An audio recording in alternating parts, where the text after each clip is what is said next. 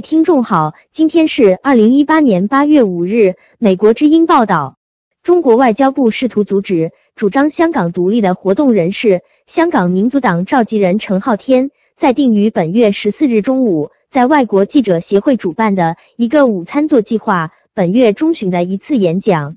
香港新闻自由报道说，香港外国记者协会代理主席维克多·马来确认，中国外交部驻港特派员公署曾经向香港外国记者协会交涉，要求他们重新考虑他们的决定，邀请香港谈会上发表演讲。马来说，外国记者协会定期举行代表不同声音和观点的座谈，欢迎香港和中国政府就大众关心的议题发表他们的看法。我们的立场是，香港外国记者协会坚决捍卫新闻自由和言论自由。我们为很多不同政治观点和看法的演讲者提供一个平台和场地。他还表示，将按计划继续举行这次午餐座谈会。陈浩天今年二十七岁，是主张香港独立的民族党召集人。根据香港外国记者协会的活动介绍，陈浩天将在演讲中阐述他对香港民主未来的看法，以及民族党将如何应对政府的打压等议题。陈浩天星期五表示：“中国想办法要阻止这次活动，等于就是中国在企图殖民化香港。”他说：“中国政府限制记者向国际社会报道新闻，其做法就像在中国一样。”上个月，香港警方说，根据一个模糊的国家安全规定及社团条例，可能禁止民族党的运作。陈浩天说，与警方可能以社团条例禁止民族党运作相比，中国政府这次阻止他发表演讲，是直接侵犯个人的言论自由，损害外国记者在香港的采访自由。一九九七年七月一日，香港的主权从英国移交给中国，这个前殖民地保持着高度自治，享有比共产党中国更自由的经济和更多的社会和政治自由。不过，很多观察人士和批评人士指出，北京在逐渐的侵蚀香港，当局对提倡香港民主的活动人士和政治人士一点也不同情，不容忍谋求香港从中国独立的人士。这次中国外交部插手香港外国记者协会主办的活动，显示北京越来越不能容忍香港主张民主的话语。以上是明镜广播电台所做的整理报道，谢谢收听。各位听众好，今天是二零一八年八月五日。美国之音报道，美国国务卿蓬佩奥四号从新加坡抵达雅加达，他将在这里结束他的这次东南亚之行。不过，朝鲜问题依然是人们关注的焦点。在飞往雅加达的途中，美国国务院发言人诺尔特告诉媒体，蓬佩奥国务卿和朝鲜外相李永浩在拍全家福照片时向对方靠近握手寒暄。蓬佩奥说：“我们应该很快再举行会谈。”李永浩回答说：“我也这么认为，应当有很多有成果的会谈。”随后，美国驻菲律宾大使向李永浩递交了一封川普总统给朝鲜领导人金正恩的信。一位美国高级官员说，蓬佩奥与李永浩之间的这次简短接触并不令人意外，这是意料之中的。接触的过程大部分是积极的，这比过去是一个进步。我们经历了多年的困难关系后，正在与朝鲜建立关系。蓬佩奥国务卿离开东盟首脑会议后，前往最后一站雅加达。朝鲜外相李永浩随后宣布了一项声明，说朝鲜致力于川普与金正恩在新加坡首脑会晤上达成的协议。但是他说，美国呼吁其他国家继续对朝鲜制裁的态度令人不安，并且说这不是川普所希望的。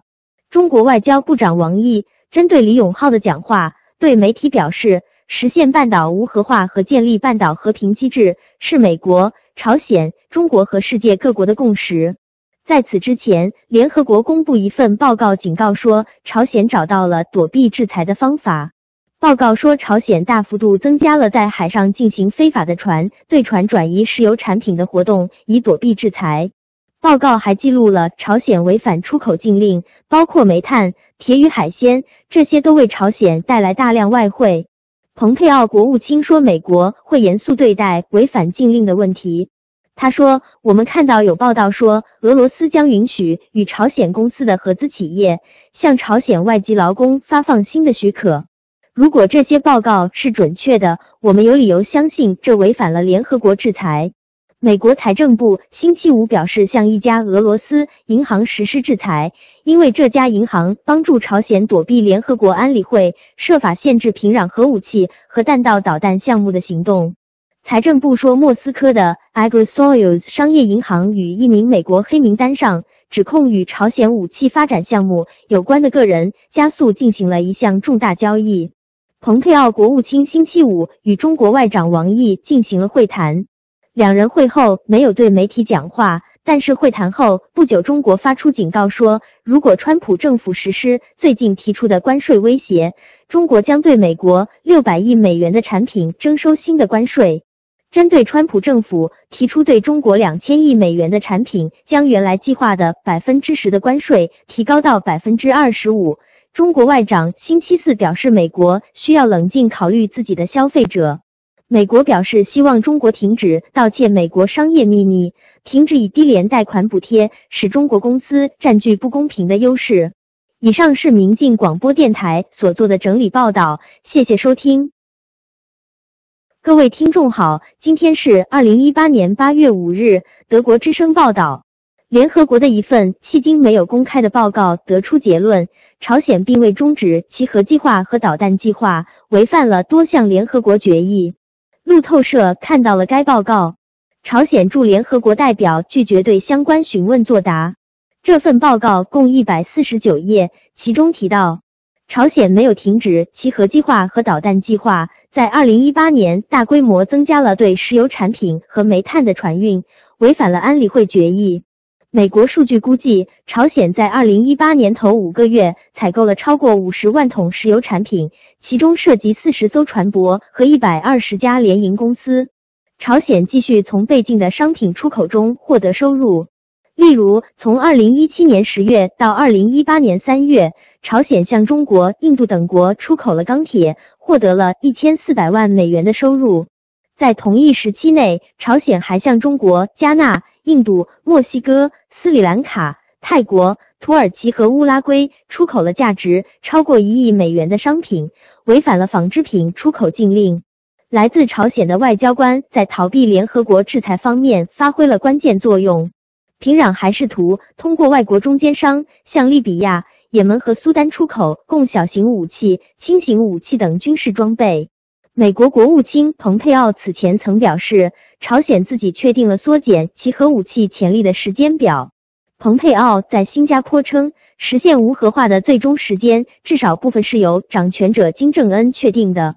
这是他的决定。蓬佩奥同时提醒说，众所周知，朝鲜半岛无核化需要时间。蓬佩奥是因出席东盟外长会议前往新加坡的。他对东盟成员国遵守制裁朝鲜决议表示了赞赏。制裁是为迫使平壤放弃其核计划。今年六月，美国总统特朗普在新加坡与金正恩进行了相关谈判，这是有史以来首次有在职美国总统会晤朝鲜领导人。与蓬佩奥一样，朝鲜外相李永浩也前往新加坡出席东盟会议。蓬佩奥称，他和李永浩进行了短暂、有礼貌的交流。据法新社援引美国外交部发言人报道，蓬佩奥转交给朝鲜外相李永浩一封特朗普致金正恩的信。蓬佩奥也在推特上证实了这一消息。本周四，特朗普刚收到金正恩新的一封信，不过白宫没有透露信件内容。蓬佩奥称，金正恩承担了责任，美方期待着在未来数星期和数月出现实质性进展，世界在注视着金正恩。这位朝鲜领导人，在六月会晤特朗普时，曾强调了朝鲜全面无核化的意愿。作为交换，对朝鲜的经济及外交制裁将取消。不过，朝方没有做出如何以及至何时契合的具体承诺。自美朝峰会以来，朝鲜未实施核试验，也未再试射洲际导弹。不过，美国媒体报道说，美情报机构表示，有迹象显示，朝鲜在平壤附近基地至少在制造一枚新的射程可达美国本土的核导弹。新加坡是马来西亚之后，蓬佩奥此次为期五天东南亚之行的第二站，印度尼西亚是下一站。此前，蓬佩奥会晤了土耳其外长恰武什奥卢，磋商解决安卡拉和华盛顿之间围绕被土方扣押的美国牧师布伦森的争议。以上是明镜广播电台所做的整理报道，谢谢收听。各位听众好，今天是二零一八年八月五日，法广报道。联合国难民署最新统计指出，今年前七个月，有超过一千五百名难民从地中海前往欧洲时在海上遇难，使得地中海已成为全球最危险的死亡海路。总部位在日内瓦的联合国难民署三日发布最新报告，估计今年前七个月大约有六万人搭船试图前往欧洲。这个数目虽然回降至二零一四年难民危机之前的水平，但却有超过一千五百名难民死亡，其中近两个月就有超过八百五十人丧生，已让地中海宛如全球最危险的死亡海路。为何有这么多难民丧生？联合国难民署说明，主要是这些难民被迫搭乘劣质船只，而且严重超载，发生意外时只能寄望救援船实时赶到。难民署警告，随着夏天逐渐过去，接下来地中海气候即将转变，应尽快采取行动逮捕那些剥削难民的不法业者，否则未来数个月内可能会有更多人命丧大海。意大利政府今年拒绝难民入境后，西班牙成为多数难民抵达的目的地。根据联合国统计，今年六月及七月，平均每三十一位难民就有一人死亡或失踪。难民署指出，逃避叙利亚战火的难民是目前穿越地中海抵达欧洲的最大族群，呼吁国际社会共同合作，协助叙利亚人民，让他们有一个和平安定的家园。以上是明镜广播电台所做的整理报道，谢谢收听。中国与世界每时每刻的变化，